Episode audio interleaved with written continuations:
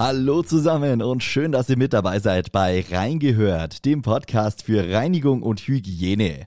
Ich bin Max Hermannsdörfer und in diesem Podcast hört ihr jede Woche spannende Interviews rund um die Themen Gebäudereinigung, Gebäudedienstleistung und Gebäudemanagement. Dieser Podcast ist eine Produktion des Handwerkerradios mit Inhalten aus der Sendung Reingehört. In dieser Folge spreche ich wieder mit Sascha Hinze. Er ist Gebäudereinigermeister und öffentlich bestellter Sachverständiger für das Gebäudereinigerhandwerk. In unserer Sendung stellt er regelmäßig interessante Schadensfälle aus der Branche vor. Und so auch heute. Ich wünsche euch viel Spaß mit Reingehört.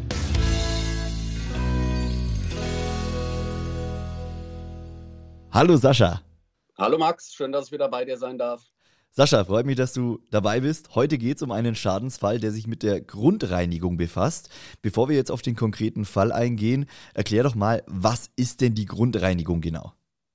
Ja, sehr gerne, Max. Also Grundreinigung ist immer eine intensive Reinigung und in dem Schadensfall, über den wir gleich sprechen wollen, geht es um die Grundreinigung von einem elastischen Bodenbelag. Und hier heißt es grundsätzlich für die Grundreinigung dass diese in Umfang und Intensität deutlich über die Unterhalts- und Zwischenreinigung hinausgeht. Und die Grundreinigung umfasst die Entfernung sämtlicher Schmutzrückstände sowie auch ja, abgenutzte oder beeinträchtigte alte Pflegefilme. Hm. Wie oft führt man so eine Grundreinigung durch? Macht man das einmal im Jahr? Macht man das je nach Bedarf? Gibt es irgendeine Regel? Eine feste Regel gibt es eigentlich gar nicht. Aber es hat sich eingebürgert, eine Grundreinigung gerade in öffentlichen Verwaltungen, Schulen einmal im Jahr durchzuführen. Ansonsten ist das eigentlich immer in der Abhängigkeit von Objekt, Objektnutzern, aber auch dem äußeren Umfeld äh, zu betrachten. Sprich, habe ich einen hohen Schmutzeintrag, habe ich auch eine entsprechend hohe mechanische Abnutzung und dann sollte, wenn wir beim elastischen Bodenbelag blieben, auch dafür gesorgt werden, dass der Pflegefilm öfter erneuert wird. Sascha, dann lass uns doch mal in den aktuellen Fall reinschauen. Ähm, erzähl mal, wo sind wir und was genau war das Problem? Wir befinden uns in einer Schule und ähm, ich bin in das Objekt gerufen worden, weil grundsätzlich war man nicht so ganz zufrieden mit ähm, der Leistung des Dienstleisters und hat mir die eine oder andere Stelle gezeigt. Und wir sind dann in einen schönen lichtdurchfluteten Raum gekommen, der mit einem Linoleum ausgelegt war.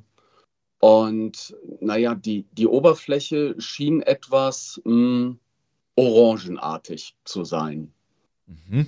Jetzt ist es natürlich so, dass äh, man erstmal überlegt, okay, was ist, ist es ein Lichtspiel? Spiegelt sich irgendetwas äh, durch die Glasscheiben?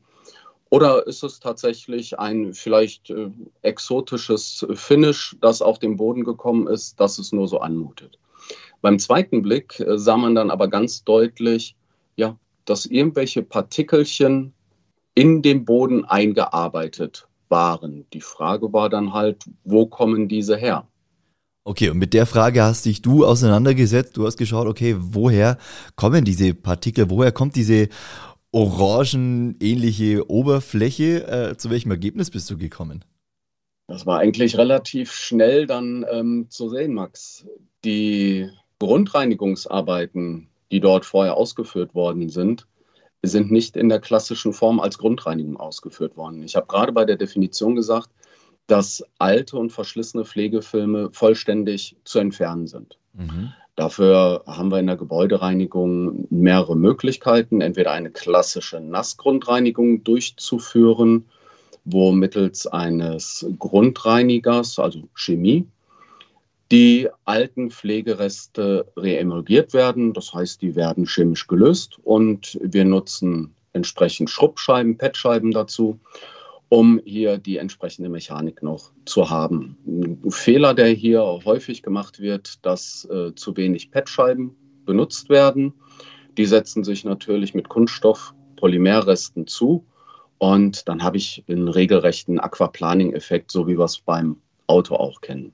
Mhm. Äh, die zweite Möglichkeit ist, dass es eigentlich auch das modernere im Moment dass man eine Trockengrundreinigung durchführt, wo die alten Polymerfilme von der Oberfläche mechanisch trocken entfernt werden und dann der Schleifstaub aufgenommen wird. Das funktioniert immer, wenn die Polymerbeschichtung noch nahezu intakt war, zwar mechanisch abgelaufen, also keine ausreichende Schichtdicke mehr haben, aber soll schon noch entsprechend ähm, in einer gewissen Schichtstärke vorhanden sein. In dem vorliegenden Fall, ähm, ja, ich weiß nicht, ob der Dienstleister keine Maschinen hatte, zumindest hat er die nicht genutzt mhm. und hat tatsächlich den alten Pflegefilm nicht vollständig entfernt, mal schnell ausgewischt und hat dann da ein Polymer wieder drüber gelegt. Das heißt, ich habe ja, diese Orangenhaut kam dadurch zustande, dass Restpartikel noch vorhanden waren. Und mit dem neuen Polymerfilm hat er die auf der Oberfläche wieder eingebunden, sodass das schlechte Ergebnis letztendlich zustande gekommen ist. Unser Werbepartner Makita fragt, hat's bei euch schon klack gemacht? Dann greift zu den leistungsstarken Makita XGT Akkugeräten mit 40 Volt Max zur professionellen Reinigung. Vom Boden bis zum Rucksackstaubsauger. Mehr auf makita.de. Okay, und was war dann letztendlich die Folge, außer dass der Boden nicht so aussah, wie er aus aussehen sollte? ja, die Folge war natürlich, dass du kein ähm, schönes homogenes Erscheinungsbild hast, mal abgesehen davon, dass wenn der Bundesinnungsverband uns schon so schöne Definitionen mit an die Hand gibt, dass die nicht gelesen worden sind oder beherzigt wurden. Ähm, der Objektbetreiber war natürlich erbost darüber denn ähm, er hat durchaus in seinem eigenen Leistungsverzeichnis, ähm, wenn auch ein bisschen anders als der Bundesinnungsverband, definiert gehabt, dass alte Pflegefilme und Reste der Beschichtung zu entfernen sind, um dann im Anschluss wieder ein homogenes Bild haben zu können. Und hier blieb dann nichts anderes übrig, als die Grundreinigung im klassischen Sinne noch einmal komplett durchzuführen um dann ein entsprechendes Ergebnis zu haben. Hinzu kommt, dass ähm, wenn du alte Polymerfilme nicht entfernst, dass die im Laufe der Zeit immer dunkler werden. Und je nachdem, welchen Grundreiniger oder welches Reinigungsmittel ich benutzt habe, werden diese alten Polymerreste tatsächlich so hart, dass du die kaum noch entfernen kannst. Äh, es hat sich ja da, da glaube ich, schon um eine relativ große Fläche gehandelt, die dann nochmal komplett nachbearbeitet werden musste. Genau. Äh, ich habe gelesen, 20.000 Quadratmeter, die erneut zu reinigen waren. Ist ja dann ja. auch auf Kostenseite einiges, was dann, äh, was dann da noch draufkommt. Genau. Ähm, das ist tatsächlich ein Mangel in der Ausführung. Und ähm, ja, von Anfang an vernünftig geplant und durchgeführt, vielleicht auch mal gerade bei solchen großen Flächen ähm, in, in engem Kontakt zum Objektbetreiber stehen, dann hätte man sich sowas sparen können. Also im engen Kontakt, damit meine ich auch, wenn wir Gebäude reinigen oder ich glaube, alle Handwerker das nicht so gerne mögen, wenn der Kunde zwischendurch schon mal nach dem mhm. Stand fragt und sagt, wie lange braucht ihr noch, was macht ihr denn? Aber der große Vorteil ist, wenn es tatsächlich zu irgendeinem Fehler kommt oder tatsächlich auch zu einem Mangel, dass man den im Vorfeld mit seinem Kunden besprechen kann. Ja.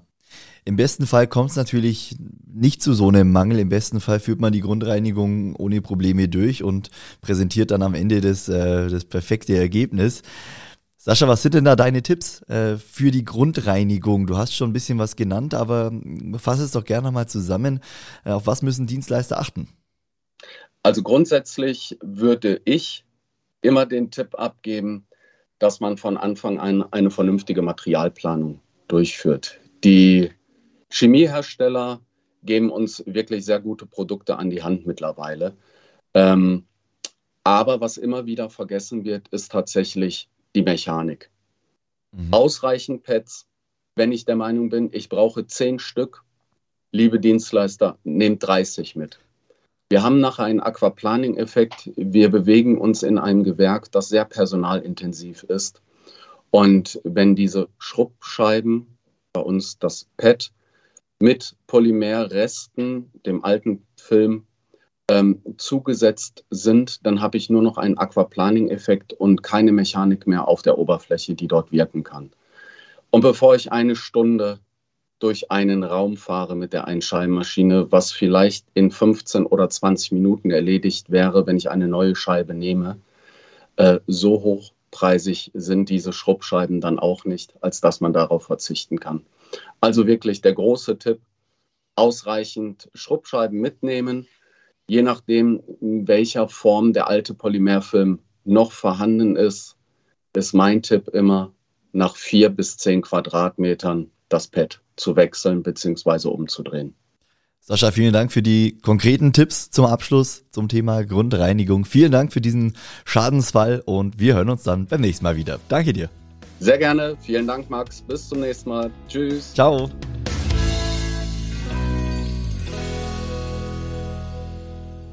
Und das war's für heute mit Reingehört, dem Podcast für Reinigung und Hygiene. Ich bedanke mich ganz recht herzlich fürs Reinhören. Äh, Freue mich über eine Bewertung, über ein Abo oder eine Weiterempfehlung für diesen Podcast. Und ich freue mich drüber, wenn ihr mal live bei uns reinhört. Das Handwerkerradio hört ihr über unsere Website www.handwerker-radio.de oder über unsere kostenlose Handwerker-Radio-App für Smartphone. Ich bedanke mich fürs Einschalten, wünsche euch einen guten Tag, einen schönen Tag und wir hören uns dann nächste Woche wieder. Bis dann.